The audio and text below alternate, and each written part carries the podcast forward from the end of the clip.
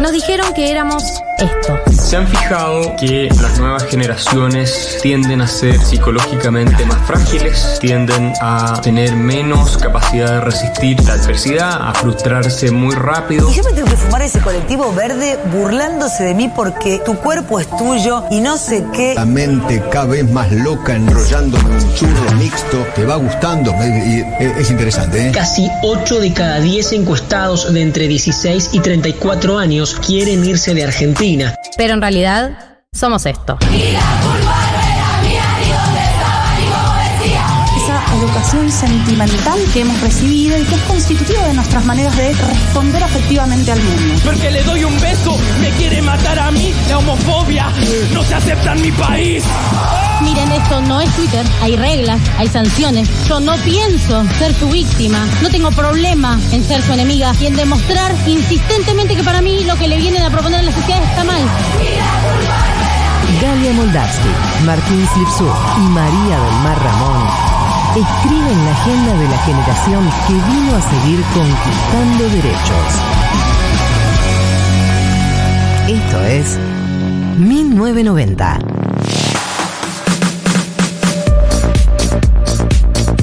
Buenas tardes, buenas tardes a todas las almas sensibles que están en este momento viviendo una nueva agonía, la agonía que significa la previa de un partido de Argentina en el Mundial. No importa, uy, no importa cuán confiado estés, no importa cuán inferior sea el rival, la tensión siempre es total porque la posibilidad de perder siempre está. Esto es el fútbol y por encima de todo, esto es el Mundial, en donde ha habido muchos batacazos en fase de grupos.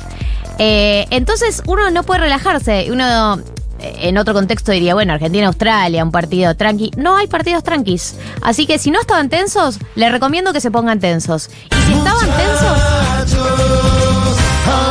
No volvimos a ilusionar, esta me la sé. Esta me la sé. Esta. Hijo y peludo nomás. Eh, bueno, el plan un poco para quienes eh, ya escucharon la previa de la semana pasada y para quienes no, es eh, acompañarnos. Eh, vamos a hacer el programa de acá a las tres y media. A partir de las tres y media se viene una playlist manija para la media hora previa al Mundial y nosotros cada uno se va a la sede a la que decidió ver el partido. Sí. La idea es, eh, en esta hora y media, acompañarnos, manijearnos, tensionarnos y todo eso junto. Eh, bienvenido Martínez Lipsuk, quiero saber cómo estás.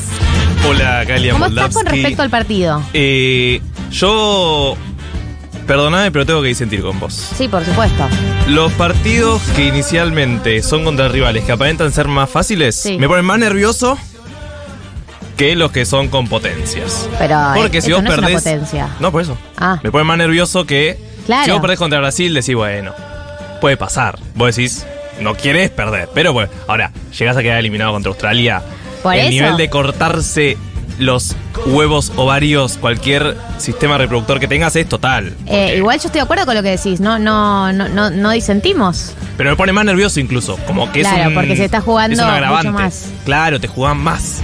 Eh, Eh, así verdad. que así lo vivo. Bueno. Porque conviene fracasar, siempre, Eh, básicamente. porque no se puede ser feliz. No, nunca se puede ser jamás feliz. en la vida, en la historia. Y este no va a ser la excepción. Este sábado 3 de diciembre, sábado 3 de diciembre. De repente estamos en diciembre, ¿Qué ¿no? hacemos vivos? De repente. ¿Qué hacemos vivos un sábado 3 de diciembre? ¿Qué hacen? Por ¿Qué favor. hacen ustedes ahí del otro lado?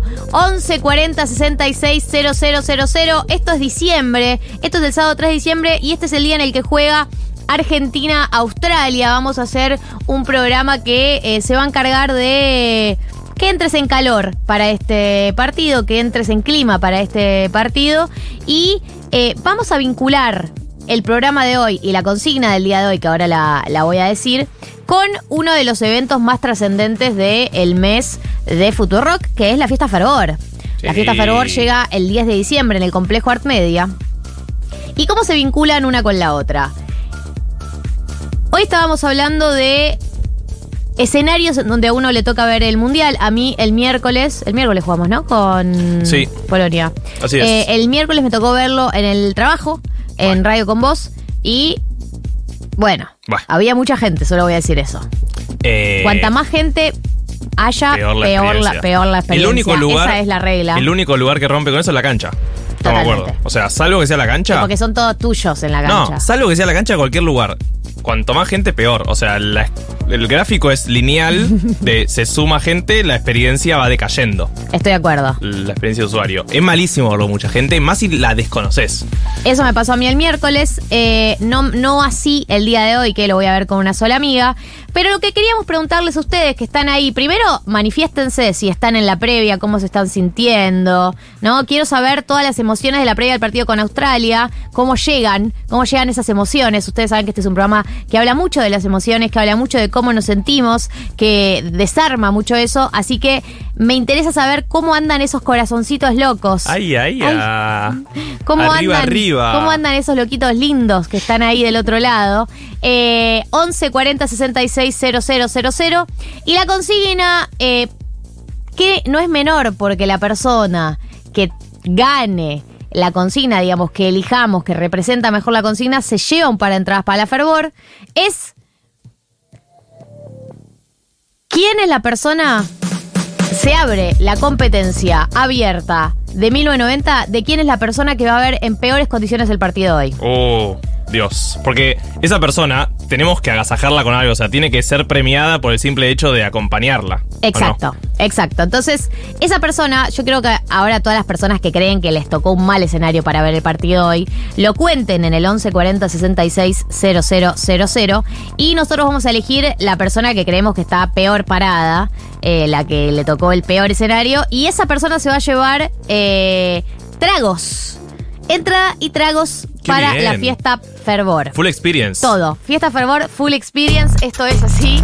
Hoy estamos regalones, no nos importa nada. Nada, nada. Así que quiero escucharlos, quiero escucharlas, quiero saber cómo se sienten. Me ha pasado algo, y ahora vamos a profundizar un rato sobre eso. Que es que mm, no sabía mucho de la selección de Australia. ¿Vos qué sabes de la selección de Australia de fútbol? Que tienen una camiseta amarilla. Que juegan en la Confederación de Asia, porque en Oceanía medio que son 10 paisitos muy malos y ganaban todos los partidos 30-0. Sí. Y entonces se fueron de Confederación. O sea, claramente. Que vamos a ir a una que sea más competitiva. para Claramente es nosotros. Oceanía. Australia literalmente es Oceanía, es casi lo único de Oceanía, pero juegan en Asia. Lo cual es raro, tipo juegan la Copa Asiática y califican por Asia y demás. Así que este es eh, el. Por eso es el dato de que el primer mundial, que en octavo de final hay un país de cada continente. Ah, no, sé sabía ese dato. Ah, No mira, ¿ves? Informado por periodista. Por, Periodista. eh, no, bueno, eh, yo la verdad me pasa algo que es, yo no sé mucho, no la vi jugar a la selección de Australia en este mundial. No, medio que nadie creo. O sea, con poca gente. Y lo que eh, me estuve preguntando, la gente no te sabe decir muy bien a qué juegan, pero todos te dicen eh, se, se van a meter atrás, que es lo que hace cualquier equipo que, Sí, sí. que tiene inferioridad en términos tácticos y técnicos.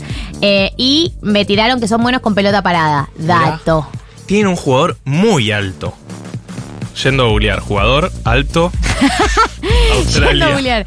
No, eh, también tienen Real. el arquero, que no es el arquero titular, es el arquero suplente, que se hizo conocido eh, en el repechaje por eh, atajar penales bailando. No sé si se acuerdan, en los penales contra Perú.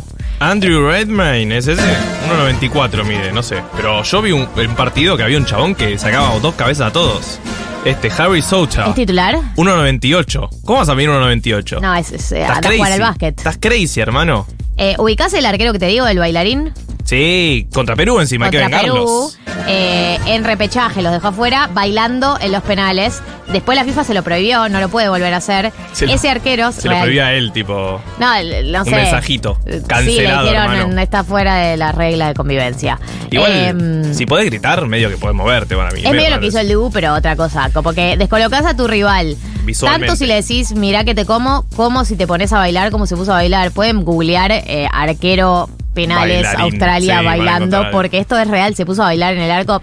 No se puso a bailar. Una, era como una especie de, de cosa medio ¿Viste cuando abrís? eh, eh, como que expandís los brazos, Sí. tipo Leonardo da Vinci, Ajá. y empezás a subirlos y bajarlos. Ajá. Y ese movimiento le sumaba el lateral, o sea, iba un palo, iba el otro. Sí, Iba un palo. bueno. Hacía monerías, básicamente. Eh, Full monerías. Full monerías. Full monerías, y con todas esas monerías atajó. Obvio, Penales, porque te quema el bocho. Porque el- la persona está por patear y dice, pero qué mierda está pasando. Sí, sí, sí. no puedo patear así.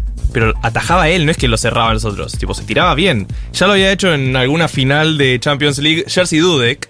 Un arquero polaco, entiendo, eh, que también le funcionaba como... ¿Bailar? Sí, tipo movimientos muy espásticos antes de que patee el Sí, otro. son muy espásticos los movimientos. No, no, hay que decir que no tiene buena movilidad, no tiene buena coordinación. Claro, porque ni siquiera es un baile, no es que tira tipo un jaca, ¿entendés? Tipo, no es una danza. No, un caca, no. No, por eso, pero no es una danza lógica, es solo moverse. Claro, es solo moverse. Sí, sí, sí. Y descolocar al otro, creo que es una fina estrategia para quebrar psicológicamente Eso, para mí debería valer. al rival. Fina, no sé si es fina la estrategia, es bastante burda, pero por lo menos una estrategia. ¿Pero por qué no vale? Raro. No, no sé, qué sé yo. No sé. No sé por qué Igual no. no nos conviene, No soy no infantino, no, te puedo responder eso. Bueno, podrías. ¿Sabes? Porque Infantino dijo que él, es- él, Él es mujer. discapacitado, él es mujer, Es latino, es, latino, judío. es homosexual, es Todo. todo. Esto es real, chicos, es una cita de una, una nota que le, una conferencia de prensa de Infantino. Bueno, Bueno. 14-13 en la República Argentina, yo quiero escucharlos ustedes, quiero saber en qué andan, quiero saber cómo andan viviendo la previa y quiero saber quién es la persona que va a ver en peores condiciones el partido del día de hoy. Esas son las dos puertas que están abiertas en el 11 40 66 000. Yo me fui a la B, chicos. Yo me fui a la B. Eso es un dato real. No sé, Dieguito, qué quieres hacer con, con ese audio, la verdad. Pero me fui a la B. Lo puedo seguir repitiendo si quieren. Quiero escucharlos ustedes, a ver en qué andan.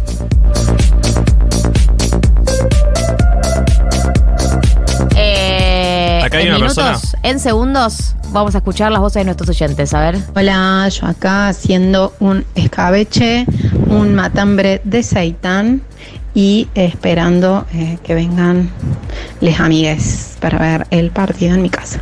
Pero qué Che, qué bien. planazo y qué viene. mm, Matambre de seitán. no, y qué buena, qué buena. Escabeche. Eso, qué buena. Dios. ¿Cómo se dice? Anfitriona. Exacto. Te entendí extrañamente, porque la verdad me de diste, me cero, cero pistas.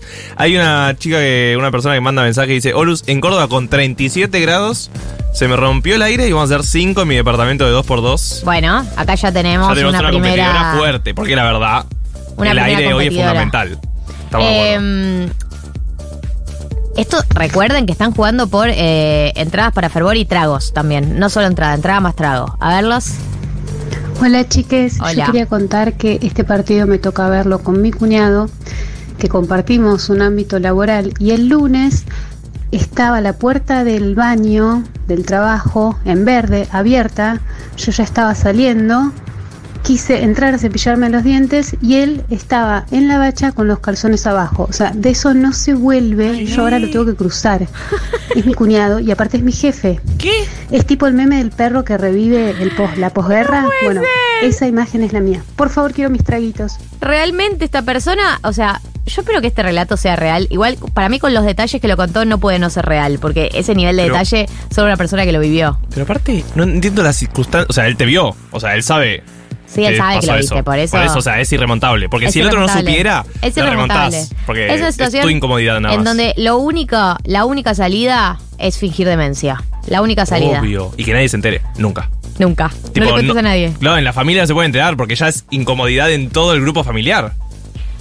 Eh, acá hay gente que opina sobre la estrategia del arquero bailarín. Dice que no sé si es por quebrar al otro, sino que es más porque eh, ya está en movimiento, ento- entonces sale con más fuerza y reacciona más rápido hacia dónde. Pero igual un arquero puede estar en movimiento como con las puntitas de los pies, viste, como están Claro. así, y, y lanzarse bien. No creo que sea la única manera. Creo que hay algo, ¿no? De, de hacerse lo original y, y probar. Le salió bien esta vez, hay que decirlo.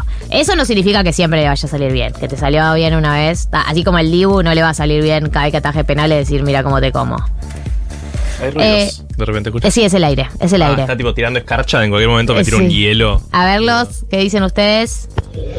Hola, eh, bueno, no soy muy futbolero, pero hoy me toca escucharlo viajando por radio en el auto en medio de una mudanza. Así que mm, nada, ah, espero que tener buena señal de AM en la ruta.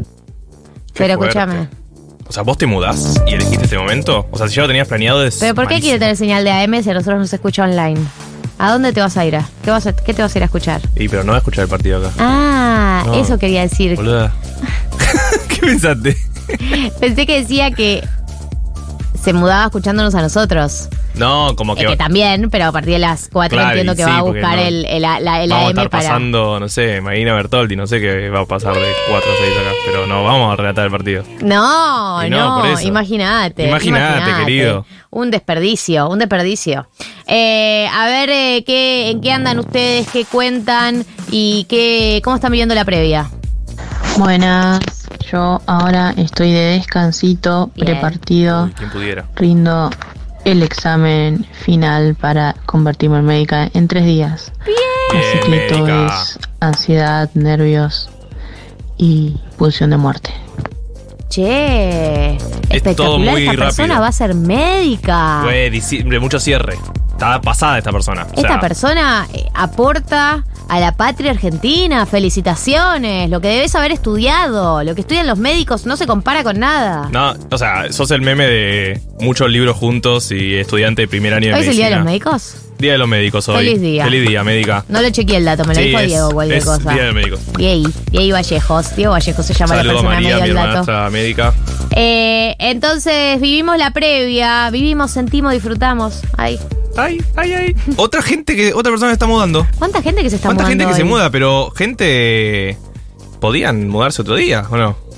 Medio que si ya lo planeaste. Pero vos eh, no sabías que iba a caer sábado este. Es que para mí hay un error ahí, ¿eh? Yo no La gente quiero no criticar, puede. yo no quiero criticar a la gente, Yo pero sé- el día que se sos- sortea el mundial, vos ponés en el calendario todos los posibles partidos de Argentina. Yo tengo. Tenés, vos tenés un nivel de termismo muy alto. Hay gente que siguió adelante con su vida a pesar de que arrancó el mundial. Por ejemplo, si tenía planes de mudarse, siguió adelante con la idea de mudarse. Pero el vivi- fin de semana que lo había planeado originalmente. Mi marido está instalando la antena, así que vemos el partido. Dice, esa persona está mudando ahora, muy bien. Porque, Bueno, ¿ves? eh, te- Tiene las primero pri- las mandá la tele. Primero mandá la tele. Primero mandás a una persona que instale la antena y después mandás todo lo demás, que es lo menos importante. Exactamente. Sí. Exactamente. Primero lo primero. Segundo lo segundo. ¿Y tercero? ¿Y lo tercero? Lo tercero. Acá Emilia dice, yo lo voy a ver en Parque Centenario. ¿Pueden preguntar a la yentada si está piola? Así veo si reorganizo. Uh. Bueno, si alguien fue a Parque Centenario a ver el partido de la selección, nos puede contar un poco cuál fue su experiencia. Chicos, em, eh, algunos datos. En, en un rato vamos a dar el equipo titular. ¿Tenemos la primicia? Tengo la primicia Mirá, del, tenemos del- data de adentro. del equipo titular. Y, y no me va a temblar el pulso en contarla. ¿No? Tengo data por- de Australia, toda la data que tenemos que saber sobre la idiosincrasia de ese país a la hora de enfrentarlo. Los OSIS. Y viene el mismísimo Juan Elman. ¿Qué? En breve. Ya está acá en, en la radio, en un ratito va a entrar al estudio No te lo puedo creer. a incorporar un poco de perspectiva internacional eh, en términos geopolíticos. ¿Sirve de algo hacer un mundial? Esa es la pregunta que va a intentar responder Juan Elman hoy. Así que, además de todo lo que es la previa, armamos una previa con información. Yo quiero que sepan que no vinimos acá a robar. ¿Está bien? Bueno, a ver qué dicen ustedes. Yo acabo de llegar de trabajar en bicicleta bajo el sol y ahora me voy a duchar. Eh, tengo mi vinito rosado, tengo fiembritos, tengo pancito rico en semillas, Oh, papitas y demás. Así que después de la ducha fresca, a prepararse para la previa del partido. Te amo. Che, persona que esta está persona- muy bien organizada y vive la vida con todo lo bueno que puede vivirse. Esta persona está completa. Tremendo. Está completa como Se persona. la nota en el tono, qué feliz. O sea, porque tiene vinito y todo de comida y Yo bicicleta escucho y es su tono feliz. de voz y, y siento la satisfacción de una persona que está realizada, que, que encontró el goce eh, en la vida cotidiana. Yo te juro que se siente en el tono de voz. Es una persona que le encontró la vuelta a la vida. Y es muy difícil encontrar la vuelta. Mirá que. ¿Qué? Mirá, ¿hace Hay cuánto que gente estamos? que nunca lo, nunca lo, nunca lo encuentra. Y sí, y, y mirá lo afortunada de esta persona. Mirá Y lo nosotros la pudimos escuchar. Doblemente afortunados. Eh, quiero escucharlos, quiero escucharlas. Eh, sigan contándonos en el 1140 66 000. Eh, nosotros nos vamos a encargar de eh, completar todo lo que es eh, la información. La titularidad de, de los jugadores de Argentina, un poco sobre eh, la selección a la que nos enfrentamos, un poco sobre cuáles son los antecedentes que tenemos con Australia. Spoiler alert. Son bastante favorables para la Argentina El Diegote. el Diego. Eh, y tenemos un poco de todo. Eh, si les parece, arrancamos el programa del día de la fecha. En un ratito viene Juan Elman, en minutos. Así que arranquemos con un poco de música y nosotros los vamos a acompañar de acá hasta las tres y media. Y hablando de Roma, esto es la número uno. haciendo su último tema. Esto es Motivation de Lali, por supuesto.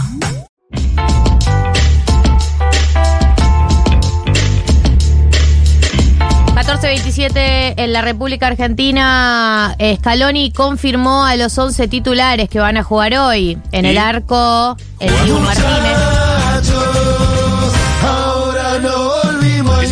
cante como el de la mosca. Que igual es lógico, porque no va a cantar como el de la cancha. Pero. Pero es el de la ya mosca. sé, pero es raro escuchar al de la mosca cantando la canción de cancha, eso hoy. Ah, ¿Se entiende? Pero el Como- original es de él también. Ya sé, pero esta es la canción de la cancha.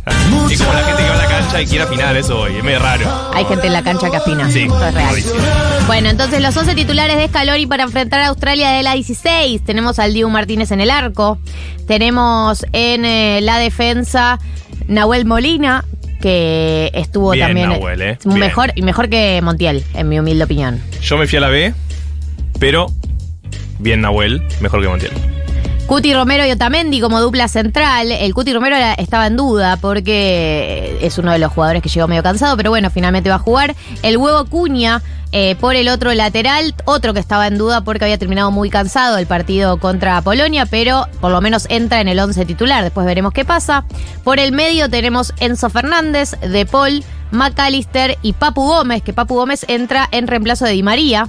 Que parece que tiene una contractura, un Tiene una algo raro contractura. ahí. Tiene una contractura, no descartemos que eh, eh, pueda entrar en el segundo tiempo. Sí, sin ningún tipo de datos, le dije a mis amigos si es la final para mí la juega. Solo no está jugando porque es contra Australia y se. Obvio. No, y porque me parece que la escaloneta tiene una virtud y la virtud es que eh, pueden haber cambios dentro del equipo y que el equipo siga funcionando. Estamos de acuerdo. Y por último tenemos a Julián Álvarez y a Lionel ¿No Messi. vas a decir nada? ¿No vas a decir nada? Pues muy bien Nahuel Molina, pero bien que Gallardo hizo mucho por este país. Y no solo por los riverplatenses. Quiero que lo sepas. No dije nada de McAllister tampoco.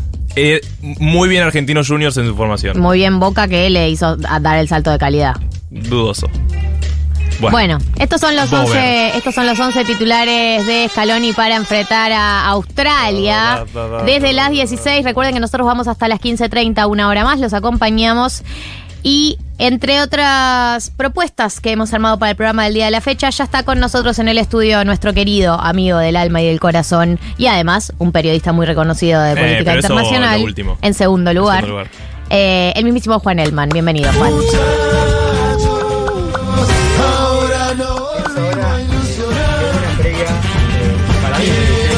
No está, no, pero no te, te- no te está escuchando el micrófono, pobre. Lo- No te lo- le, la le digo que migre acá, a este o- otro micrófono. Pero No está está enchufado el micrófono. micrófono. Bueno, no soy yo, no soy yo. Ven acá. El nivel de. Juan estaba diciendo una reflexión. Te querían cortar del aire. Juan estaba diciendo una reflexión y Juan, nada Pero de no lo que estaba, se no es que, no es que no est- estaba mal conectado, no estaba enchufado, estaba No, completamente desenchufado. juguete, No, pero era- yo no era, o sea, también- Era un, un falso micrófono. Llego y ¿quién lo, lo dejan ahí como si estuviese enchufado? Bueno, qué sé yo. ¿Qué, qué nos estabas diciendo? No, estaba Hacete diciendo cargo, que mm, para mí era, es una gran previa esta, digo, para ustedes no, porque están todos los sábados, pero para mí me encanta que me haya tocado este sábado porque como que hay algo de la previa que claro, tengo que trabajar, entonces como que eh, Pasa se, más rápido. se pasa más rápido, claro, salís con otra cara. Así que estoy muy contento de estar acá. Bueno, qué bueno que estés contento. Porque eh, podrías haber venido con la onda opuesta. Con tipo, la peor de hijos las de ondas. puta, me hacen venir. No, pero la verdad que este año en este programa, ya como que es la última del año, la última columna creo. Esta es la última columna de Juan Elman del año. Vine casi siempre de buen humor, lo cual es algo que no me pasa en ningún otro plano casi de mi vida. No, y ¿Es verdad o no? eso, Vengo siempre sí. de buen humor. Nosotros también eh, nos suele pasar eh, en, nuest- en 1990 que los integrantes eh, solemos venir de buen humor. Sí. Eh, la- a pesar de trabajar un sábado, a pesar Dormir de. una hora después de joda. Claro, que cosas. algunos, algunos vienen de gira y etcétera, vienen de buen humor igual. Y yo creo que también, que es una virtud del clima que se genera. acá. La verdad que sí, la verdad que sí. Bueno, hoy traje una pregunta como para ordenar algunas ideas, si quieren, sobre lo que estamos viendo a nivel geopolítico del mundial, que es básicamente si sirve de algo organizarlo. ¿Mm? Una pregunta que eh, quizás estuvo rondando un poco con, con estas noticias que hablan del, del costo ¿no? del mundial, un costo altísimo, más de 200 billones de dólares. Bueno, Una no cifra. tenés 200 billones de dólares. No, pero fíjate, la cifra a mí me sorprendió porque, ponele, ni Rusia ni Brasil, que ya habían sido los más caros, no llegan a los 20. Y esto es 200, o sea, es ¿Y una por qué fue, locura. fue tanto más? Porque, eh, porque acá están. La, la juntaron en pala. A ver, y primero que no- uno no ve las cifras y siempre es como van, va- se van superando, ¿no? Pero sí, sobre todo para la infraestructura, porque era un país que no estaba preparado para. Tuvieron que construir todos los estadios, más o menos. No. Eso debe haber sido. Y subtes. Y hoteles. Todo, Todo. todo, o sea, no Además- solo estadios. Porque. El nivel, el nivel de lo, lo forzado. Lo forzado de la sede. Sí, totalmente, porque además, eh, bueno, un, un país sin tradición eh, futbolística, futbolera, un país que no tenía infraestructura para hacerlo a priori. Hubo que cambiar la, la fecha, porque no se podía hacer en junio como siempre por el tema de altas temperaturas. Entonces ya tenés que moverlo. Y es increíblemente el último mundial más o menos digno para ver y diría ir a ver, o sea, no es que iba a ir, yo no iba a ir a Qatar, pero viste que a partir de ahora son 48 equipos y al menos tres países, con lo cual este es como, y además es toda una ciudad. Con lo cual, digo, es un mundial medio único, el último mundial para ir a ver en un solo lugar, ¿no? En un solo Sí, territorio. el próximo mundial, cuando quieras ir a Argentina, tenés que literal cruzar océanos, continentes, todo. O sea, México, Estados Unidos y Canadá son las posibles sedes. No, es totalmente que- inviable, tenés que moverte. O sea, Maslatón no podría ser, porque este Maslatón está recorriendo todo. Eh, quiere romper el, el Guinness de la persona que fue a ver más partidos en Sí. un mundial. Seguramente lo haga. Seguramente lo haga. Sería muy gracioso. Costo económico tuvo este mundial alto, eh, ligado también, o no ligado, pero digamos, hay una cifra también muy impactante que es la del costo de vidas humanas. No sé si vieron algo de la investigación que hizo el Guardian, que eh, habla de 6.500 trabajadores migrantes muertos en los 10 años que dura, digamos, desde que se le asigna a Qatar eh, la, la Copa del Mundo, la organización de la Copa del Mundo, hasta que se termina de construir el último estadio, ¿no? O sea, hay ahí una, una polémica a ver de efectivamente cuánto, cuán real es ese número, pero son miles de migrantes muertos en el marco de la construcción de infraestructura. Eh, con este sistema, aprovecho para comentarlo, este sistema, no sé si vieron algo, eh, Cafala, es un sistema básicamente de esclavitud en el siglo XXI, donde Lo charlamos el otro día, Ah, bueno, sí. entonces no, pero repásalo porque por ahí hay gente que no lo. No, no, lo a ver, es un sistema que conecta eh, trabajadores eh, migrantes, sobre todo en el caso de Qatar, digo, de India, de Nepal, de Pakistán, con empresas locales, es el sistema que usó la Copa del Mundo, entre otras, donde básicamente se les fa- facilita alojamiento y alimento a los trabajadores, pero a cambio, digamos, en el contrato, le pueden revocar la visa en cualquier momento eh, y para dejar el país o dejar el, el trabajo tienen que tener aprobación de los patrones. O sea, es un sistema de esclavitud en el siglo XXI. Bueno, por eso también Pero parte tampoco de... juzgues, ¿no? Las culturas de Oriente. Claro, eso es lo tu- otro, eso es lo otro, ¿viste? O sea, es el, también. es el primer país eh, que- genera un choque cultural muy fuerte y da lugar a todo tipo de comentarios también, ¿viste? Como que no se puede criticar porque es otro país y porque, Y porque somos, muy occidentales. y para somos muy occidentales y muy blancos y muy privilegiados por lo demás. Eh, a ver, metámonos en esta pregunta para ordenar un poco la columna. Les decía, ¿sirve de algo? No? A nivel económico no. O sea, en términos de la de, de si hay em, ganancias por, a- por alojar el mundial, a corto y mediano plazo no. Pero eh, decían, eh, había salido una de las notas, te miro a vos, Marto, porque siento que podés captar la referencia, de que el, el país eh, sede del mundial después tiene un crecimiento de su economía. Había Sí. salido una nota hace poco. Pero esas cosas es medio cuando me dice. Pero No, lo, busqué, lo busqué. Hecho, hay un libro que escribieron Simón Cooper y Stefan Simaninsky que se llama Soccernomics, donde ellos justamente miden esto. Teniendo en cuenta claramente no solamente lo que ganás eh, de entradas, por ejemplo, sino del impacto en turismo. Por supuesto hay una cuota que no puedes Por eso, la calcular. marca país. Claro, ahí nos vamos a meter, pero digamos, en términos económicos directos, no, perdés guita. Eh, te genera un rendimiento muy bueno para la FIFA, porque ya empieza a recibir de entradas. O sea, de hecho cambió a 2000, en- a Sudáfrica, le sacan la organización de las entradas, con lo cual ya a partir de 2010 la FIFA empieza a recaudar directamente desde ahí. Le va bien a los, a los sponsors y le va bien, por supuesto, a lo que es comercio, industria turística local en, esos, en ese mes del, del mundial por la cantidad de gente que llega. Pero el país, así, o sea, termina perdiendo más plata de la que gana, al menos en términos directos, ¿no? Después hay que ver qué pasa con beneficios a futuro, pero muy a futuro, digamos, ¿no? De, de proyectar el país. No, aparte, perdón, pero la FIFA pone un montón de límites. O sea, no es que la FIFA te dice, che, hacemos en Qatar, dale de una. No, no, los estadios tienen que cumplir un montón Claro. de reglas. Todo lo que construís tiene que seguir un montón de reglas que lo pone la FIFA, lo paga el país, pero la FIFA te dice cómo tenés que hacerlo. Y, Eso es un poco y después también qué haces con eso, porque está el caso de Sudáfrica, por ejemplo, Mm. que claro, quedan estadios abandonados, que hoy estaba leyendo, les sale más caro mantenerlos, o sea, que estén ahí Claro, a lo que ganan por la plata que reciben de entradas por otros shows, digamos, ¿no? Con, o sea, Claro, no les rinde. Bueno, no les a, rinde. a los cataríes les va a pasar lo mismo. Claro, Lo van a meter ¿qué carajo orto, haces? los- Claro, los seis son estadios 3 que millones de personas, de las cuales el 90% son nada más extranjeros, o sea, una gran cantidad de trabajadores migrantes que no tienen la capacidad para comprar entradas. O sea, es realmente una incógnita qué se va a hacer con toda esa cantidad de estadios construidos. Hasta puede ser contraproducente si uno lo mira, pensando también asociado al costo eh, humano y económico.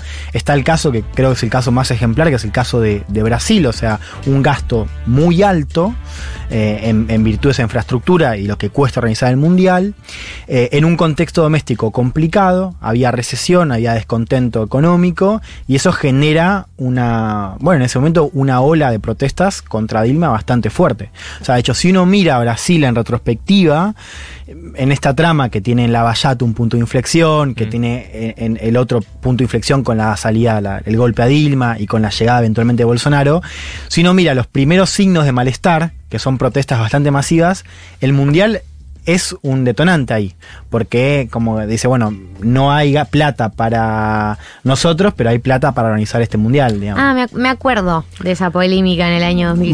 Bueno, había arrancado, o sea, fue realmente un punto de inflexión. Reconozco que además Brasil tuvo Mundial 2014 y Olimpiada 2016, con lo cual tenías un gasto altísimo.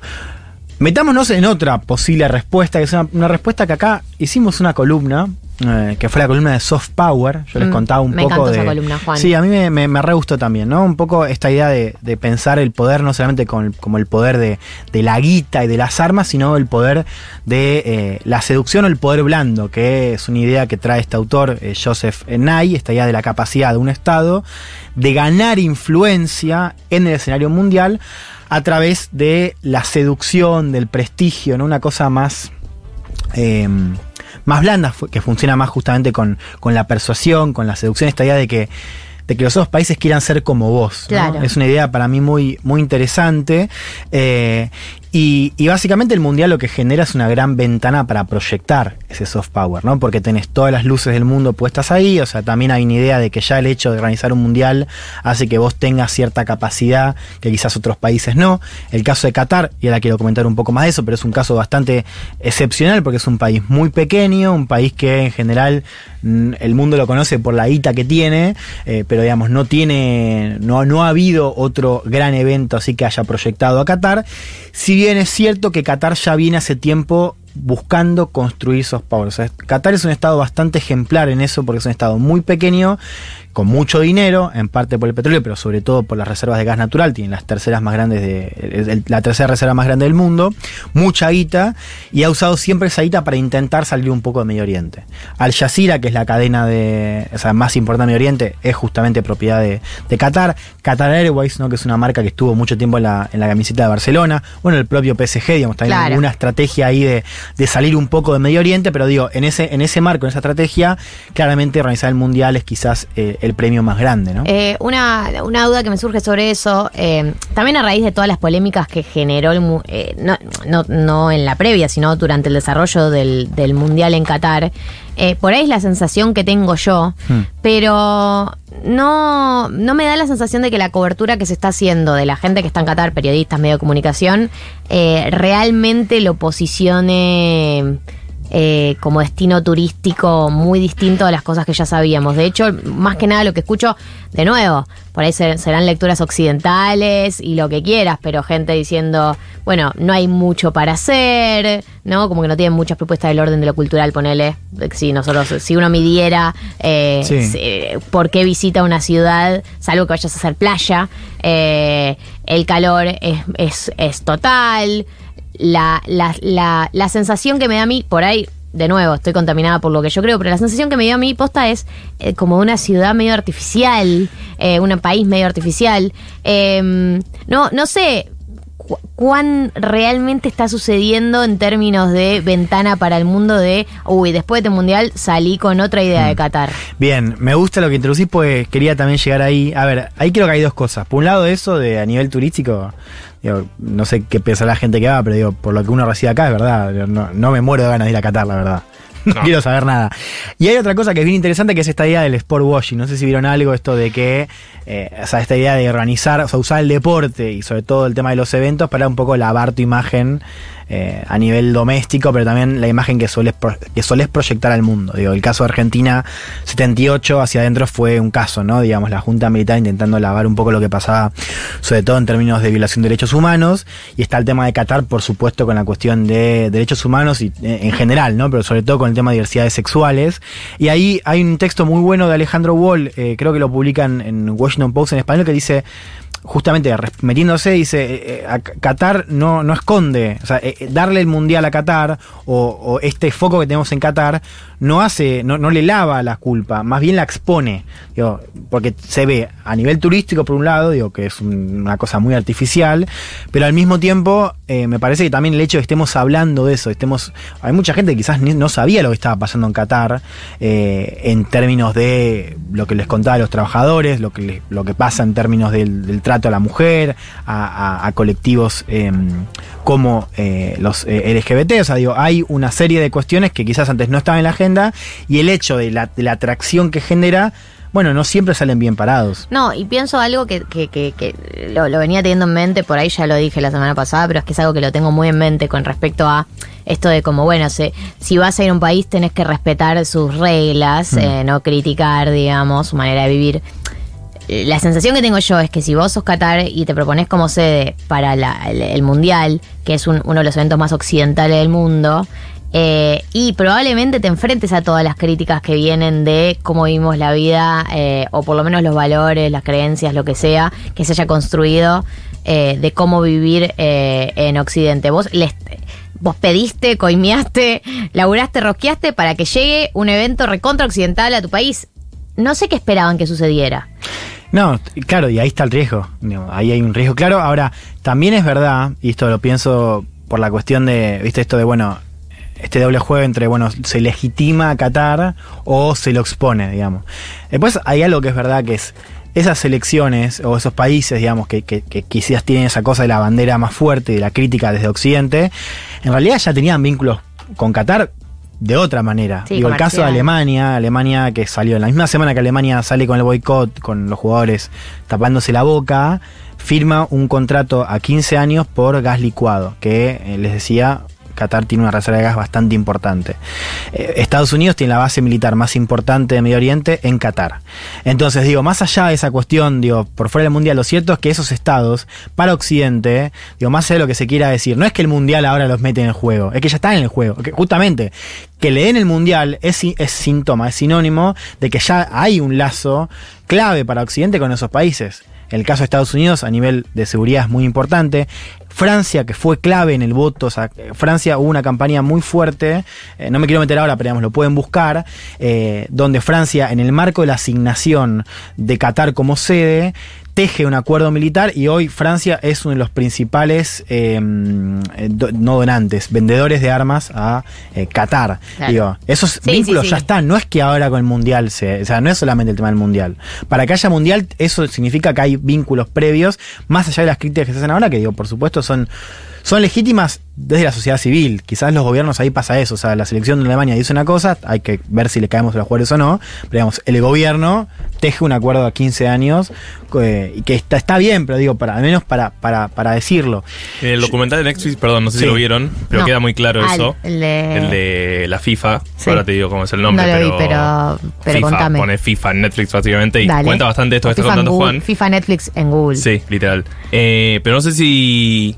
A mí lo que me dio la sensación es que la elección fue en 2010 también.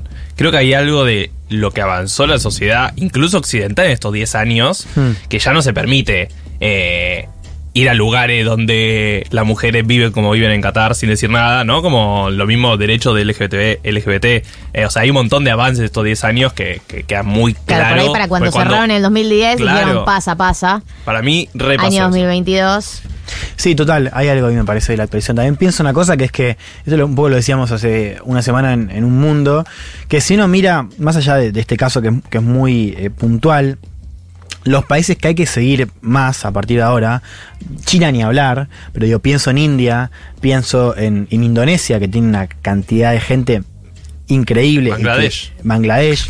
Nuestros hermanos van- van- Los estados que también nos van a generar esa tensión. Digo, eh, Todos, y ese todas las choque. sedes del mundial igual, eh, viste, el otro día me decían, bueno, van a criticar el Qatar, el año que viene cuando se hagan a Estados Unidos, critiquen también.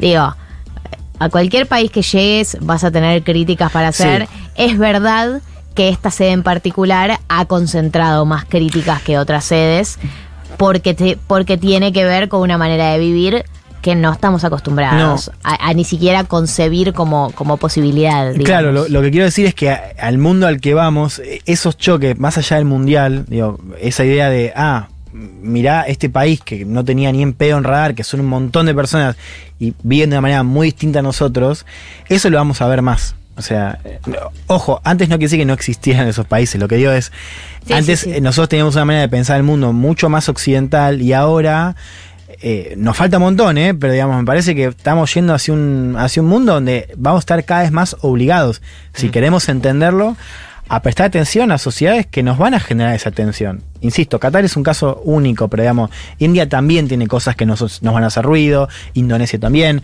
China, de un caso que todavía miramos muy poco, es otro gran ejemplo de, de cosas que nos van a generar tensión o que quizás ya nos generan, pero digamos, el mundo va hacia ese lado. Quiero cerrar con simplemente esto, que para mí era la respuesta, digamos, para, para dar, eh, que tiene que ver con pensarlo en clave regional. Digo, es verdad que Qatar tiene una estrategia de soft power muy clara para todo el mundo. Eh, les contaba el vínculo con Estados Unidos, con, Europa, eh, pero sobre todo es un país que tiene una rivalidad muy intensa, es un país ubiquémoslo, muy pequeño, que está ubicado entre Irán y Arabia Saudita, que son los dos polos más fuertes de Oriente, los dos rivales, y que siempre estuvo obligado justamente a buscar influencias a sus. Para Qatar el soft power se, fue casi un mecanismo de defensa, o sea, fue una manera de buscar influencia en el mundo para ganar autonomía y justamente no estar aplastado entre los gigantes que tenía al lado, ¿no? Irán y Arabia Saudita, de hecho, hubo un bloqueo bastante claro, va- claro, bastante fuerte eh, de Arabia Saudita y buena parte del mundo árabe a Qatar, justamente por este juego que tenía Qatar a nivel regional, que es un juego muy autónomo, un, un jugador que se lleva bien con todos, tiene vínculo con Qatar, con Irán, perdón, tiene vínculo con Israel, con Palestina, con Estados Unidos, con esa base que les contaba. Bueno, eso le generó roces con Arabia Saudita y sobre todo Emiratos Árabes Unidos. Y este mundial para mí también hay que marcarlo en esta cosa de decir a los vecinos, ojo que yo puedo armarte un mundial, es como una cosa también de, de sacar un poco la pija, decir Sí. a los vecinos, ¿no? Digo, también en... Al mundo entero. Al mundo entero, al mundo entero, claro. Para Occidente hay una cosa así que, bueno, vos rompés las pelotas, yo con esta torta de guita te puedo callar. Y además hay una cosa eh, que no sé si lo vieron en este mundial, pero eh, Brasil tuvo que cambiar las leyes para que vendan alcohol en los estadios y lo lograron. Eh, Qatar no. No. O sea, en Qatar no se cambió. O sea, también hay una cosa de, viste, de marcarle el pulso. Hasta, hasta acá. Eh, hasta ahí, claro, a Occidente. Lo mismo eh, se puede pensar en mensajes eh, a los vecinos, pero bueno, creo que quizás el interés está puesto en eso de la influencia, de la proyección, del guiño a los vecinos y también esto de decir, bueno, yo tengo guita, no me importa el coste, lo puedo hacer, más que una cuestión de ser redituable en términos económicos a corto plazo. Excelente, me encantó, Juan. Eh, Bien, ya me volver tira por la a. cabeza esta canción. La voy a terminar odiando después de hoy. Che, eh, en eh, una hora y diez minutos juega la Argentina de nuevo. Octavos de final, matar o morir. Estos octavos, chicos, no, no se hacen cálculos. El que gana pasa, el que pierde se queda afuera. Y si empatás, 30 si minutos de sufrimiento, agonía. Ay, no, no. Eh, así que bueno, vamos a seguir con la previa. Juan, feliz año nuevo, porque ya esta es tu última columna. Wow. Wow. Wow. ¿Cómo pasó Qué el loco, tiempo, man. eh? Qué loco. ¿Cuánto vamos ya de acá? 1990. De acá. ¿Cuánto tiempo tiene? Y esta es la tercera temporada. Tiene Wow. dos años y medio. O y sea, medio. ¿y año que viene es cuarta temporada? Wow. Sería la cuarta temporada, sí. Wow. ¿Va a haber fiesta de fin de año o algo? Eh, ahora que lo decís, me haces pensar en eso. Todavía no hay nada cerrado. Pará, y vos no tuviste. Yo, perdón, eh, Sí, que estamos vos- al aire, porque quiero saber. Ventilemos, Porque, ventilemos, ventilemos. no, pues ¿sabes lo que pasó? Yo- no, bueno, y parte de mi buen humor este año tiene que ver con decidir que esto va a ser una especie de perros de la calle portátil para hablar. Pero no, me pasó. que Yo estaba seguro que hoy anoche era fervor. Y no, no es fervor, es el No, 10 de diciembre. es el 10 de diciembre. Pero también vi en Instagram, y te quiero preguntar ahora al aire, tu fiesta, la de Tati. Sí, fiesta esa- ta- tata. ¿Eso Tati. cuándo es? Le Es cambié el nombre. ¿Querés venir? Ah, sí. Bueno, sí. buenísimo. ¿Vos vas? Sí, voy. ¿Ustedes van? Sí, sí, voy. Voy, Buenísimo. voy. eh, eso No me es- la pediste, Diego, Eso no hoy a la noche. eh, pero digo, esto quería decir al aire. Si hay fiesta de Tata, yo siento que debería haber una fiesta quizás un poco más pequeña para no competir con la estructura de la radio. Sí, no, no, no podríamos encuentro- aunque quisiéramos. No, igual. claro. Pero un encuentro en 1990, no sé, la deslizo. Los 1990. Noventers. ¿No? Eh, sí, puede ser. Y pasamos Eh, solo música de los 90. Sí. Y o Tamagotchis. so- solo Shakira, toda su discografía de principio a fin. Eh, bueno, venite hoy a la fiestata. Yo creo que es, eh, yo creo que Argentina va a ganar hoy. Estoy convencida de que así va a ser. Y creo que vamos a tener todos mucha manija de salir esta noche. Sí, así por eso. la fiesta pipona, la fiestata, eh, es esta noche. Estás invitado, Juan. Voy. Marto va, así Yo voy. que ya tenés una compañía segura. Juan Elman, última columna del año. Y nosotros seguimos hasta las tres y media con la previa de Argentina-Australia.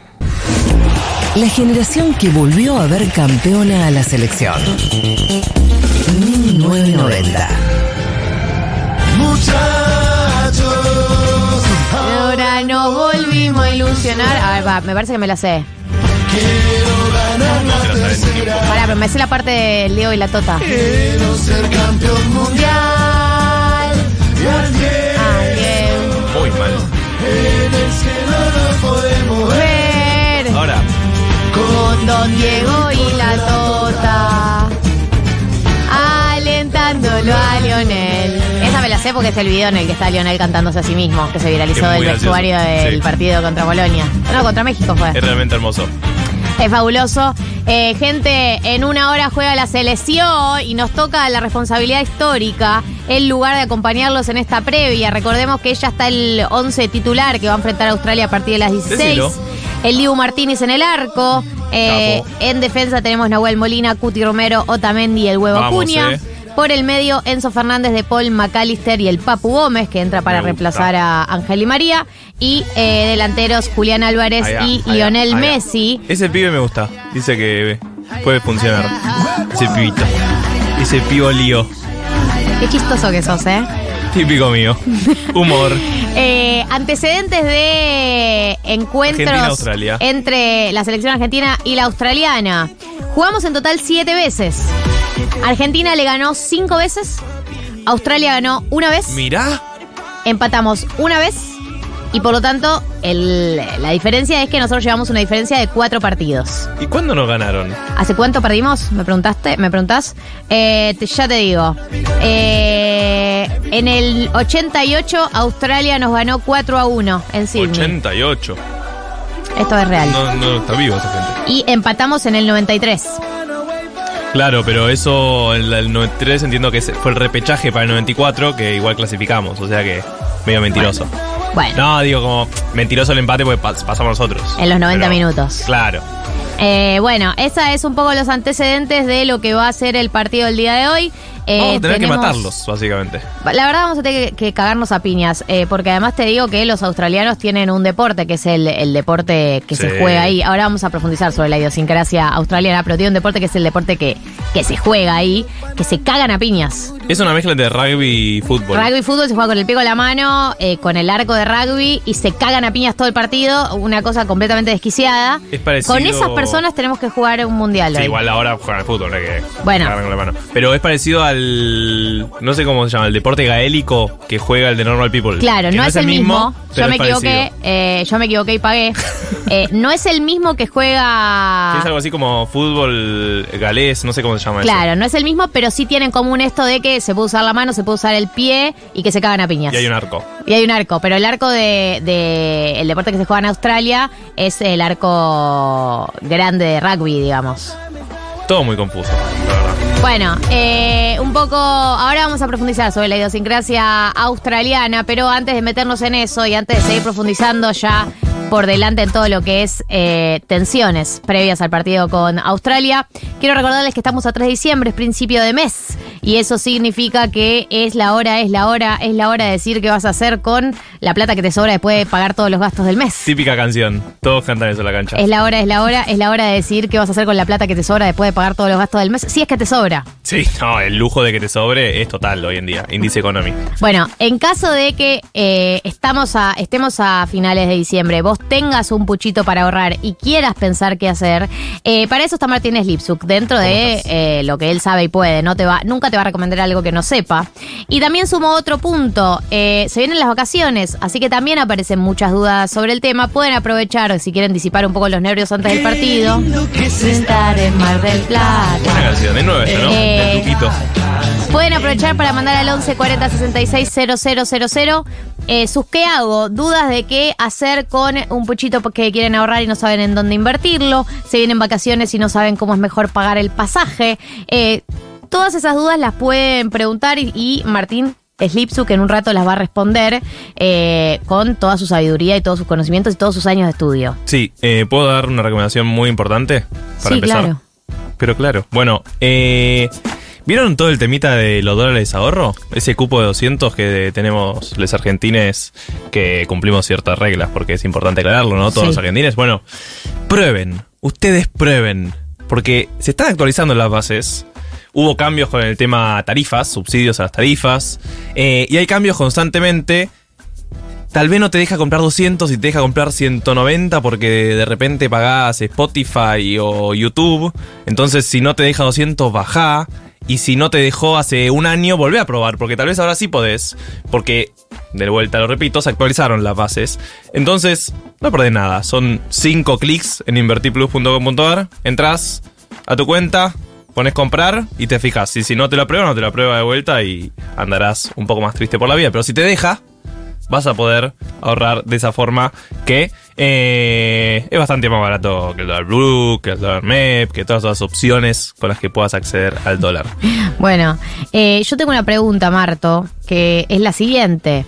Tenemos un gobierno que eh, está planificando tener una inflación, apunta por lo menos, o dice que apunta a tener una inflación de alrededor del 4% a partir del año que viene, Tan solo un sueño, sí. mensual. Em, con ese panorama por delante, ¿cambia la manera en la que eh, tenemos que estar consumiendo, cómo planificamos nuestros consumos? Si hay una proyección, una planificación de que baje la inflación o de que se mantenga en un número más bajo? Eh, es una muy buena pregunta, compañera. No, Por ejemplo, el, los plazos fijos. Vieron Sí. que siempre hablamos del plazo fijo UVA. Bueno, el plazo fijo UVA le empata sí o sí a la inflación porque, por definición, el plazo fijo UVA le Se emplata- mide- se mide con lo que aumentan los precios. Entonces va a empatarle. Ahora, el plazo fijo normal, que no es el UVA, está aumentando una tasa más o menos del 6,2% por mes. Entonces, si la inflación empieza a bajar y la tasa de interés sigue alta, en algún momento va a empezar a convenir dejarlo en un plazo fijo normal Tradicional. en vez de en un plazo fijo UVA precancelable. ¿Se entiende? Pero eso es una apuesta. Vos te la puedes jugar y de última la inflación dio más que eso y perdiste. Entonces ahí hay una apuesta. Lo que sí, la recomendación que sí le doy, pero esto de siempre, con esta alta inflación, no tengan pesos en su caja de ahorro. O sea, no tengan pesos. No tiene sentido tener pesos quietos porque lo dejas en un fondo de inversión y ya te da un 5% anual más o menos. Sí. O sea, eh, 5% mensual, perdón. O sea, en el y mes. el fondo de inversión, ponele, si yo me creo un fondo de inversión en mi banco en Santander, por ejemplo, eh, ¿puedo sacar la plata cuando quiera? Hay algunos fondos de inversión que te permiten ahora sacarla inmediatamente. Por ejemplo, el de Mercado Pago, vos puedes sacarla inmediatamente. Eh, pero hay otros que tienen un cierto tiempo que tenés que preavisar, digamos. Eh, pero claramente conviene, si no vas a tener ningún gasto importante, por lo menos dejarlo ahí e ir sacando de apuchitos. No, y, y es verdad, la recomendación que vos diste de que vos los gastos así diarios los haces, la- esa guita la pones en eh, Mercado Pago, que es un ejemplo de, de muchos, pero que funciona como fondo común de inversión y la gastás como la gastarías si la tuvieras en tu caja de ahorro, solo que se mueve, esa es la diferencia. Sí, obvio. Y lo, lo mismo puede ser con otro de los de los eh, de las herramientas que estuvimos viendo. Pueden comprar acciones, pueden comprar CDRs, pueden comprar lo que sea. Y de última, si necesitan el plata a fin de mes, lo venden. El tema es que son un poco más arriesgadas esas herramientas. Acá Marto llega un que hago, dice, estoy por cobrar una indemnización muy alta. Necesito invertir y tener un rendimiento que me permita no laburar por seis meses para poder recibirme de una vez. ¿Qué hago? ¿Plazo fijo? ¿Dólares? Ayuda. Bueno, ahí, eh, no sé si vieron, pero hay una cantidad de notas insólitas en los medios que es ¿Cuánto me da un plazo fijo si pongo 50 mil pesos? ¿Me va a permitir vivir con eso? Bueno, para que tengan noción, si vos pones un plazo fijo, el plazo fijo te va a pagar similar a la inflación, ¿no? Es la idea. Por ejemplo, pones un plazo fijo UVA. no es que esa plata vos le estás ganando a la inflación, le estás empatando. O sea Claro, que mantenés el poder adquisitivo. mantenés el poder adquisitivo de esa plata, pero no es que poner la plata en un plazo fijo te va a permitir vivir de lo que pongas en un plazo fijo. No, porque si vos vivís de, esa, de esos intereses, después cuando termine el plazo fijo, esos 20 mil pesos que pusiste, 50 mil, 100 mil, lo que sea, va a valer lo mismo nominalmente, pero con una inflación muchísimo más alta, ¿se entiende? Entiendo perfecto. Es- ese monto va a poder comprar mucho menos cosas. Entonces, es raro que puedas vivir hoy en día de un rendimiento con, por ejemplo, plazo fijo. Eh, pero si necesitas mantener, aunque sea el valor, y ir vendiendo a puchitos, yo te diría que podés dejar una parte en un plazo fijo y, o en un fondo común de inversión, que tenés Y más la otra cerca, parte digamos. que dólares. Y la otra parte yo compraría dólares, que diversificás. Uno nunca sabe lo que pasa en el verano de Argentina. En términos de monedas extranjeras. Verano is coming. Sí, el nivel de año electoral encima en el que viene, no sé si les suena. Me suena. Bueno, problemitas. Nada, eh, y en todo caso vas vendiendo si tenés, tenés la necesidad. Pero yo en esos casos, si tu idea es eh, sostenerte con eso, digamos, más o menos, eh, y diversificaría en esas opciones que vos me estás dando, plazo fijo, dólares, fondos comunes de inversión. Básicamente, lo que, las opciones que da el mercado y que ya pueden escuchar en Spotify de las que hablamos, básicamente. Eh, sí, Glosario Financiero es el nombre de la playlist en donde están todas las recomendaciones de Martínez Lipsuk. Inverti Plus es eh, la página que recomendamos para ejecutar muchas de estas inversiones que ha contado Marto a lo largo de este año, desde los CDRs, Dólar MEP. Eh, incluso si quieren eh, explorar el mundo Bitcoin, aunque, en este momento no esté en, en su instancia más tentadora. Bueno, Inverti Plus tiene todas esas opciones. Si entran a las stories de Futurock van a poder encontrar el link ahí. ¿Les parece? Profundicemos un poquito sobre tema Australia.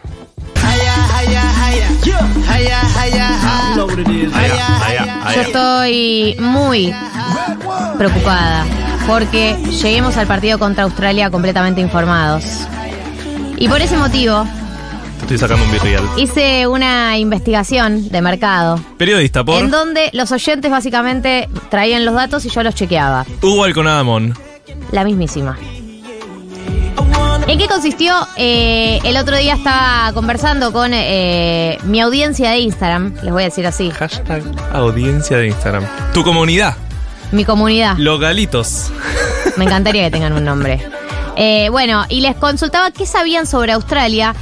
Y yo, los datos que voy a contarles ahora son todos datos que chequeé yo personalmente con mis fuentes que tengo en Australia sobre la idiosincrasia del país al que nos estamos por enfrentar. Hay. Es muy importante, por ejemplo, para el Dibu, si se llega a tener que enfrentar con alguno que conozca, ¿no? Es tipo, ¿qué decirle? Claro, ¿no? que, le, que ¿Con qué lo decirle? ¿con, con qué lo pinchás? Exacto. Eh, I eat you. le No le dicen. puedo hacer upa. I'm, I'm gonna eat you, no le puedo hacer upa, por supuesto. No che, uno de los memes que más gracia me causó post partido con Polonia es el que está Messi cerquita de Lewandowski. eh, y nadie sabe "No qué le dijo y le ponen el audio no le puedo hacer upa yo real Épico. soy feliz con muy poco y con ese video soy feliz Sí, es, es que es muy bueno el meme.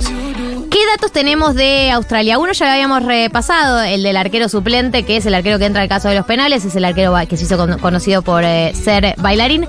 Hay un dato Uy, que uy, me uy, tiraron que yo les quiero jurar y remil jurar que es verdad, porque lo fui a leer, lo fui a checar y estuve leyendo un rato largo sobre esto. Como aparte a vos te encanta el nivel de deep web que puedes llegar con estos datos. Esta es mi falopa O sea, preferida. video de YouTube de tres horas. Agarra un oyente y me manda el siguiente mensaje. Le declararon una guerra a un ave y perdieron estrepitosamente. No. Yo les quiero decir algo. Esto es verdad. ¿Cómo a perder una Y les guerra voy a con contar una historia que ustedes no sabían que necesitaban. A verga. La guerra se llamó la guerra del emú. Porque el ave se llama emú. Tiene sentido. Googleenlo. Es perturbadora la cara del emú. Realmente es perturbador. Y les quiero decir ¿Y que. es malo el emu? eh, además. es medio como un... Esos que... Lo que tipo te tiran la cabeza ñandú. No, corren rapidísimo. ¿no? Estuve leyendo mucho sobre este tema. Corren muy rápido y eh, eh, son eh, bastante altos. Claro. Entonces, tienen mucha fuerza. Le voy a contar lo que pasó con los emú. O los emúes. Emuses. Los emuses. en Australia. Ah, bien, acá tenés. pueden llegar a correr a 50 kilómetros por hora. Mira. En el año 1932. Ah, vieja la cosa. Australia empieza a tener un problema con los emú porque se empezaron a reproducir y los agricultores tenían problemas para cultivar en las zonas en donde se había llenado, de mu, porque, les repito, no es un ave que vos eh, podés lidiar así un mano a mano No, es, como un ñandú. Es como un ñandú, es súper turbio. Enorme, sí. Eh, la- eh, no es que es algo fácil de lidiar, entonces muchos agricultores empiezan a plantear, che, necesitamos que intervenga el gobierno, esto era en Australia Occidental, necesitamos que intervenga el gobierno para contener eh, un poco eh, estos emúes que no paran de reproducirse y de coparnos nuestras tierras. Entonces, ¿qué hace el gobierno? ¿Qué hace el gobierno? Se pregunta la gente. Dice, bueno, vamos a lanzar una guerra contra los emúes. Pero cuando le digo guerra, es nivel tanques. ¿Qué? Ametralladoras. No, pará, es una ave, boludo. Personal militar. y agricultores que, se querían sumar a matar emúes Sí, ya porque por una, siempre. una hazaña personal. Obvio. Es tipo el redneck de Estados Unidos. Claro, tal cual.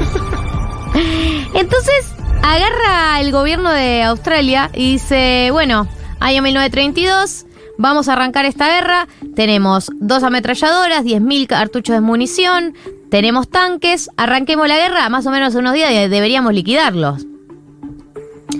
¿Tienen un primer intento? Las- los emúes se dividen en distintos grupos, se dispersan y no logran eh, contener a todas las que querían matar con esas ametralladoras. Ni lento ni perezoso el emu. Hacen un segundo intento. Matan varias. Quizá una docena, dicen. No, cena, pero no tenías una plaga. Quizá una docena. Re poco, re poco. Pero vuelven a fracasar. La guerra.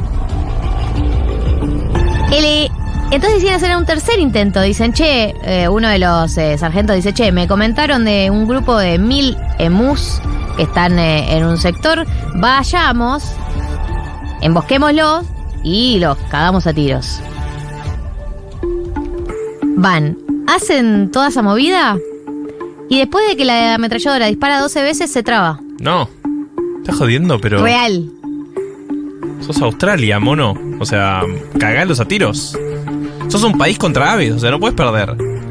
La consecuencia y la conclusión es que básicamente mataron alrededor de 50 emus. Re poco. En lo- los cálculos más altos dice 200 emus. Y fracasaron. O sea, le declararon la guerra al emú y fracasaron. Esto es real. Aquí hay una persona que manda una foto de un emu en una casa. Dice, gracias a ustedes me di cuenta que Google tiene la opción de ver en 3D el animal en tu casa, así que está viendo un emu en su casa. Ese es un dato de Australia que tienen que saber. Voy a otro dato, porque A les ver. juro que estoy eh, Igual la guerra, que- guerra perdida contra un ave cotiza alto, o sea, no podemos perder alto. contra no este sé, país. No sé cuánto, cuánto mejor puede ser en los datos que sigan. Estaba el dato que vos dijiste, Marto, la historia de por qué, eh, dado que son de Oceanía, juegan en la Liga de Asia. La historia es que ganaron un partido por 32 a 0. Claro. Y después de ese resultado, del 32 a 0, le dijeron, che, no, chiquis, me parece que ya no da más que Y- jueguen acá, porque claramente el resto no saben dar dos pases, el resto de los equipos. Juega contra Nueva Zelanda, contra no sé qué otros países. No quiero discriminar a países. Y ahí migraron a eh, al torneo de Asia. Eh, y por eso ahora Australia juega en el torneo asiático. Me dicen que son buenos en pelota parada.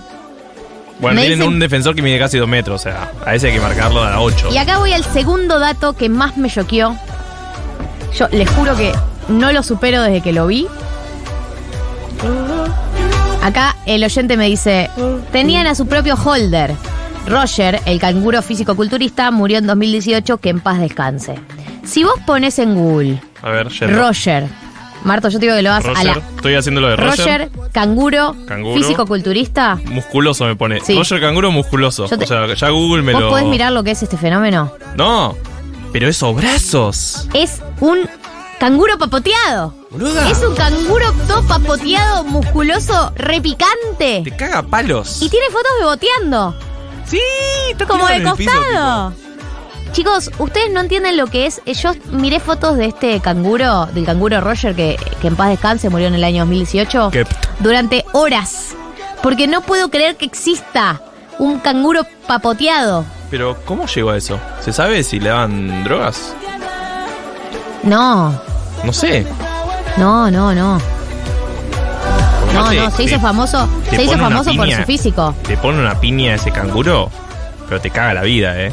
O sea, te mata. Igual para mí cualquier canguro que te mete una piña te mata. Medía- ¿Vieron el video que se viralizó? Sí, muy bueno. Del chabón que se, se le planta el canguro. Ese chabón tiene unas agallas. Pero este Roger porque medía. ese canguro te caga piña. Este boludo. Roger medía 1,90 y pesaba 90 Estaba kilos. loco, O sea, Roger. Y mi- las, Es cuantas más enorme. fotos veo, más me perturba su existencia. 1,90. ¿Y, y, y, y por qué está tan trabado? Tiene como unos pectorales. Sí, sí, sí, todo, todos los músculos laburados. Bueno, Australia tuvo Australia tuvo un canguro físico-culturista. Esto sucedió, esto es real, Y encima murió, pobre. en el 2018. Los Burger King de Australia se llaman Hungry Jack. Dato, no opinión. Y acá me pasan un dato que no logré chequearlo del todo, pero sí parcialmente, que eh, me dicen, el primer equipo de policías de Australia lo armaron los 12 presos de mejor comportamiento. Hay algo ahí con la historia de presos de Australia. Bueno, sobre eso estuve leyendo. Ah, mira. No Qué les digo, eh, eh. yo digo, por la, yo digo que por temática falopa soy capaz de leer lo que sea. Obvio, Después para la estudiar, vida, estudiar me arruga Sí. la ropa. ¿Viste? No, no sé decir la expresión, me, Me arruga. La la ropa. Eh, pero sobre cosas falopa leo mucho. Eh, y efectivamente, Australia tuvo una etapa en donde eh, llegaban muchos convictos porque eran convictos británicos, recordemos, eh, colonia, colonia británica, en donde eh, los británicos decían, y tenemos todos estos sopres, no tenemos dónde meterlos. ¿Qué hacemos? Y bueno, los llevamos a alguna colonia que tenga espacio disponible. Y así arrancó, de hecho, eh, todo lo que fueron oleadas eh, desde el año 1776. Arrancaron y durante más de 80 años, unos 165 mil convictos fueron trasplantados, eh, trasplantados. fueron transportados a Australia. O sea, Montón. básicamente los tiraban ahí. Eh, eso, un que- país formado a base de gente que estaba presa en Estados Unidos. Bueno, leía eh, un poco sobre el, el efecto que generó que muchas generaciones de australianos vienen de convictos o ex convictos eh, británicos que los mandaron Claro, a Australia y que muchos australianos eh, no quieren, eh, no, no- no se hacen cargo de sus raíces, de tipo, ¿de dónde venís? De un ex convicto que mandaron a Australia, como que no están Como orgullosos, eh, muchos, como que hay una cosa así de eh, negación o no estar orgulloso de venir, pero efectivamente mu- mu- la, la- la- la ascendencia de muchos australianos es eh, mi papá o mi abuelo o mi bisabuelo era un convicto que británico que lo mandaron a Australia para sacárselo encima. Pero no me parecen tan pillos, aparte, ¿no? ¿Tan pillos quiénes? No, los australianos, como me parecen súper ordenados, súper pulcros. Como que podría haber calado un poco más la historia de, Bueno, y también... de convictos. También tienen muchos temas con eh, los pueblos eh, originarios. Bueno, algo del conflicto que tiene que ver, que acá también conocemos, que tiene que ver con eh, quiénes llegaron primeros, de quiénes eran las tierras. y Tiene sentido. tiene, tiene mucho sentido, la verdad. O sea, la, la pregunta de quién llegó primero, eh, digo, me parece que la respuesta es una sola, pero Sí, bueno, sí, la son, dominación es la dominación. sí, son conflictos que pasan en todo lado del mundo hace siglos, básicamente. Y quiero cerrar con Ya dos Antonella en la datos. cancha. Ya está Antonella en la cancha. Ya está la mamá de Messi. No me sale el nombre. Ya es Lidia, no sé por qué. ¿No se llama María? Mamá Messi. Celia. Ay. Celia María igual. Bien. Últimos dos datos. Uno, hubo un primer eh, un presidente de Australia, Primer ministro. un primer ministro de Australia, que la historia es que se fue a nadar y nunca volvió. No. Esto los es real. abandonó. Se fue a comprar Se puchos. fue a nadar y nunca volvió. O sea, obviamente O sea, no es algo que pasó. claro, no es que no volvió porque se fue con la Se fue a familia. nadar y, y salió del otro lado, de- en otro terreno y ahora es náufrago. No, no, eh, desapareció. Qué fuerte. Eh, estaba, el político tenía 59 años, estaba en buena forma física. ¿En qué año Y un día fue exactamente en el año 1967. O sea, bastante avanzada en el país, parece. ¿No? Imagínate que acá en los 70 un presidente se hubiera desaparecido. Pero así. un presidente que dice, bueno, che, me voy a nadar un rato y nunca vuelve. La queda. Para mí se lo comió algún animal marino. O te llevo la corriente. ¿No? Estás en el océano ahí. Puede pasar cualquier cosa. Ya está Mateo, está Tiago, está Ciro. Sí, Está ahí la me cuesta seguir Messi. hablando. Bueno, ¿qué querés que te diga? Está la dinastía Messi. Yo te, tengo Están, la- las la personas gente. más importantes del mundo ya en la cancha, o sea, la selección. Están saliendo a calentar. Rodrigo de Paul, eh, que ya superó la etapa de haberse teñido de rubio el pelo. Y viste que siempre Messi sale primero. Obvio. Ahora están por ahora. En minutos las personas que están en Qatar eh, en el estadio van a ver a la selección entrar en calor, hacer unos pasecitos, ahí, Ahí están, ahí están cancha. entrando. Ahí Salen a la cancha no a jugar el partido, No, a moverse. a moverse, a mover las cachas. Movimientos precompetitivos. Eh, último dato que quiero decir sobre Australia. Dale, a ver. Estos son todos datos que no afectan en nada el resultado del partido, pero que a mí me resultaron fascinantes. Pueden llegar a afectar. Busquen el Cuoc, el Cuoca. Como Q-U-O-K-K-A. caca, uh, un montón. Q-U-O-K-K-A. Es un animal de Australia. ¡Ay, qué cosita! Que es definido como el animal más feliz del mundo. Porque es una especie de rata que siempre está sonriendo. Pero es muy tierna. Esto es real. El coca es como una rata feliz que está siempre ranchando ahí en Australia siendo feliz. Es un buena onda el Cuca. Eh, Le estaba diciendo Cuca, tipo.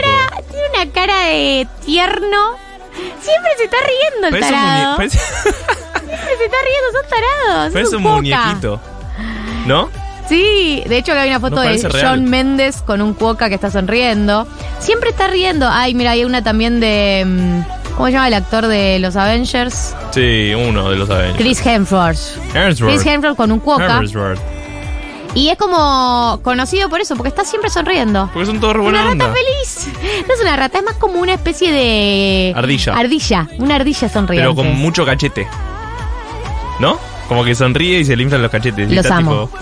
Bueno, chicos, eh, datos sobre Australia que no van a incidir en absolutamente nada en el resultado del partido, pero que me parecía importante que tuvieran eh, a mano. Eso es parte de la información que trajimos para el día de la fecha. Eh, este programa va a durar hasta y media, así que vamos a ir cerrando con algunas de las informaciones más relevantes.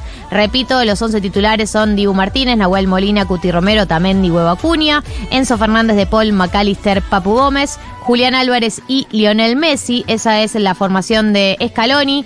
Eh, venimos de eh, ganar cinco veces contra Australia en el historial de siete partidos que tuvimos. Ganamos cinco, empatamos una y perdimos una. Eh, y hay un dato que también eh, eh, tenía mano por acá y que me parecía relevante, que es algo de lo que me preguntaba Diego recién. La verdad es que Argentina perdió con Australia por única vez y por última vez en el año 1988. Es verdad que las estadísticas no necesariamente No, eh, también te no. van a eh, asegurar nada ni te dan certezas, pero un poquito está bien. Estamos en momentos de tensión. Podemos un poquito apoyarnos en estadísticas. Somos claramente favoritos. O sea, por que mucho. somos favoritos, somos favoritos. Vas a Eso, la casa eso no lo podemos apuesta- Vas a la negar. casa de apuesta y creo que te pagan 180 por cada peso. 180 Ni los no, australianos 10 están apostando por 18 por, ellos. cada peso que apostás por Australia. o Por sea ellos que- mismos. Y es complicado, pero ya nos pasó con Arabia. No podemos tropezar dos veces con la misma piedra. ¿no? Fue distinto. Para Bueno, mí es distinto. pasar, Para mí boluda. no podés comparar lo que pasó con Arabia con ningún otro partido de la selección. Te No voy a decir por qué. A, a mí me parece peligroso que saquemos conclusiones eh, extendidas en tiempo, lugar y forma eh, sobre lo que pasó con el partido con Arabia, porque fue un partido muy excepcional. Pero lo que digo es, no te puedes relajar. No, Puede eso pasar seguro. cualquier cosa. Eso seguro, eso seguro. Pero lo que digo es. Posta, para mí lo que pasó con Arabia no es algo que se va a replicar de esa manera. No vamos a volver a llegar a un partido en esas condiciones. No va a volver a, a- colapsar de la manera que colapsó el equipo. Digo, me parece que real se tenía que dar, no sé si se tenía que dar en términos teleológicos, ¿no? Pero una cosa de. Pasó, sucedió y no va a volver a pasar así. No, y aparte el partido contra Polonia fue muy sólido de Argentina. Lo pasó por arriba. No es una potencia Polonia, pero. No, y también eso, porque a mí me pasa mucho con Boca, en etapas en donde Boca está jugando mal, que de repente juegas con un equipo flojo y decís, uy, qué bien que está jugando Boca, Ay, no paramos, qué sé yo. un bueno, y- ni Argentina es la Argentina que jugó contra Arabia Saudita, ni la Argentina va a ser siempre la Argentina que jugó contra Polonia. La Argentina es algo en el medio de todo eso, depende del momento y depende también el planteo que haga el otro equipo, porque hay planteos que lo dejan acomodarse mejor eh, a cómo le gusta jugar eh, a la escaloneta y hay eh, planteos que lo complican más. Le- bueno, ahí Sí. vimos en el caso de Arabia Saudita. La verdad es que me parece que hay algo que no se puede negar, que es que lo que pasó contra Polonia, más allá de mostrar que podemos jugar bien al fútbol, es que fue un envión muy grande anímico Sí. y de confianza. Y un equipo con confianza y un equipo eh, sólido anímicamente es algo, es una faceta y una pata muy importante para ganar cualquier partido. Pero no la vieron los polacos. O sea, Patearon, creo que la, la no dominación patearon. fue absoluta. No patearon al arco, solo tuvieron un cabezazo que no fue al arco. Entonces Lewandowski no cuenta como pintado. tiro al arco. Lewandowski no hizo nada, solo le pidió perdón a Messi y Messi no lo saludó. Nada. Partido descomunal de la selección, no siempre va a ser así. Esperemos poder decir que el viernes vamos a jugar contra Reino Unido, eh, Reino Unido, Países Bajos, ¿no? Ojalá. Ojalá, ojalá, Ojalá. así sea. Bueno, eh, últimos dos minutos de programa. Quiero decirles dos cosas. A hora y media arranca la playlist que armamos para ustedes para que vayan manejando de acá al. eh, a la media hora que queda para que arranque el partido. Y tenemos una ganadora, la ganadora que eh, participó por la consigna de quién va a ver en peores condiciones el partido de hoy. Esa persona, que es la de la anécdota, ¿sabes cuál es? La del pantalón, el inodoro, el cuñado. Ah, sí, no, Dios. O sea, esa persona necesita. Con él el partido. Tenemos el audio por no ahí, sé si podemos volver a escucharlo. familia, no Eh, sé sí, sí, eh, cuando, cuando puedas, de ahí. Eh, hoy estábamos preguntando quién es la persona que va a ver en peores condiciones el partido y la realidad es que hemos encontrado una ganadora. Esa ganadora, además de que la compadecemos por las condiciones en las que verá el partido, va a tener un premio, va a tener un, regalo que es eh, entradas para fervor y trago también. Así que combo completo. Escuchemos su anécdota para justificar un poco este premio también. Galea, cuando la selección juega los sábados pasaste a ser una Ay, bueno, no lo cortes porque me estaba por decir Algo una- bueno. un elogio. ¿O no? Ponelo No igual, sabemos. Diego. Él no de ganó, mis pero. cábalas principales. Una de mis La cábalas TV pública en mute, en la previa, eh, y vos hablando ahí en la fútbol con la consigna ganen o mueran, que me quedó Sí. tatuada en el corazón y El la, nivel de ganen la o mueran hoy. como salvaje. Totalmente. ganen o mueran, Ganen o, o mueran. Ganen o nos cagan a piñas los Porque canguros. contra Australia no puede perder. Ahora sí, escuchemos a la ganadora. ¿La tenemos por ahí? Hola chiques, yo quería contar que este partido me toca verlo con mi cuñado, que compartimos un ámbito laboral y el lunes estaba la puerta del baño del trabajo en verde, abierta, yo ya estaba saliendo, quise entrar a cepillarme los dientes y él estaba en la bacha con los calzones abajo, o sea, de eso no se vuelve, No se yo ahora lo tengo que cruzar. Estás en la bacha. Es mi cuñado y aparte es mi jefe. Es tu cuñado. Es tipo el meme del perro que revive el pos- la posguerra. Bueno, esa imagen es la mía. Por favor, quiero mis traguitos. Te lo mereces, te lo mereces porque lo que viste es una tragedia. Te deseo suerte en el partido de hoy, les deseo suerte a todos ustedes. Nosotros nos vamos a ver el partido, cada uno a su correspondiente sede. Gracias Martínez Lipsus, gracias Diego Vallejos, gracias Juli Piasek, gracias a todos ustedes y nos vemos el sábado que viene desde el Music Queens. Vamos a estando, así que transmitiendo desde ahí. Vamos Argentina.